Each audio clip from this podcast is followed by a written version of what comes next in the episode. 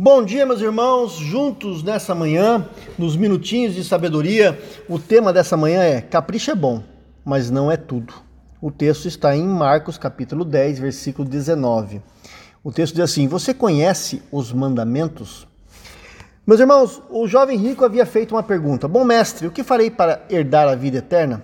A pergunta ela é uma pergunta incômoda mesmo. Percebe-se aqui, meus irmãos, que até é alguém que deseja sinceramente fazer o que é certo, mas tem suas dúvidas. E Jesus responde então aquele jovem dizendo: Você conhece os mandamentos? Ao ponto que o, o jovem é, ele disse: Mestre, a tudo isso tenho obedecido desde a minha infância, desde a minha adolescência.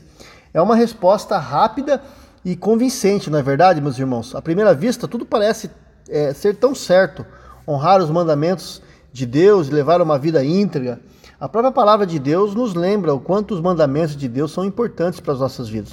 Mas Jesus nos mostra, meus irmãos, no Sermão do Monte, lá no capítulo 5 até o capítulo 7 de Mateus, que a lei não dá conta do nosso pecado. E por isso ele veio como Salvador para as nossas vidas. E nessa conversa nós temos dois polos que dinamizam a fé cristã: a lei e o evangelho. A nossa crise está justamente aqui.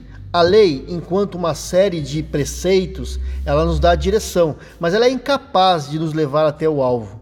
A observância da lei, meus irmãos, é, para agradar a Deus, nos leva para um grande esforço, mas com resultados insatisfatórios. A lei, ela evidencia o nosso pecado, mas não promove a cura. Ela joga no chão, enquanto o evangelho de Deus diz: Eu te levanto. Então Jesus diagnostica aqui, meus irmãos, a doença da alma do jovem rico e ele prescreve ali então uma cura, uma receita. Ele diz, olha, diz que Jesus olhou para ele, o amou e Jesus disse, olha, falta-lhe uma coisa. Vá, vende tudo que você possui, dê o dinheiro aos pobres e você terá um tesouro no céu. E depois disso, venha e siga-me. Esse olhar com amor é o evangelho, é o jeito de Jesus. Mas a recomendação de, ver, de vender tudo não lembra mais a lei do que o evangelho? Jesus não pegou pesado demais com aquele jovem?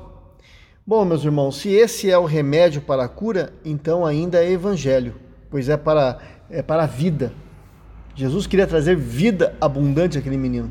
Ao contrário da lei, o evangelho pede menos, oferece mais, oferece mais embora custasse tudo o próprio Filho de Deus. Que Deus nos abençoe. Pai, em nome de Jesus, que o Senhor, ó Pai, nos ajude, Senhor Deus, a, a viver mais o Evangelho do que a lei.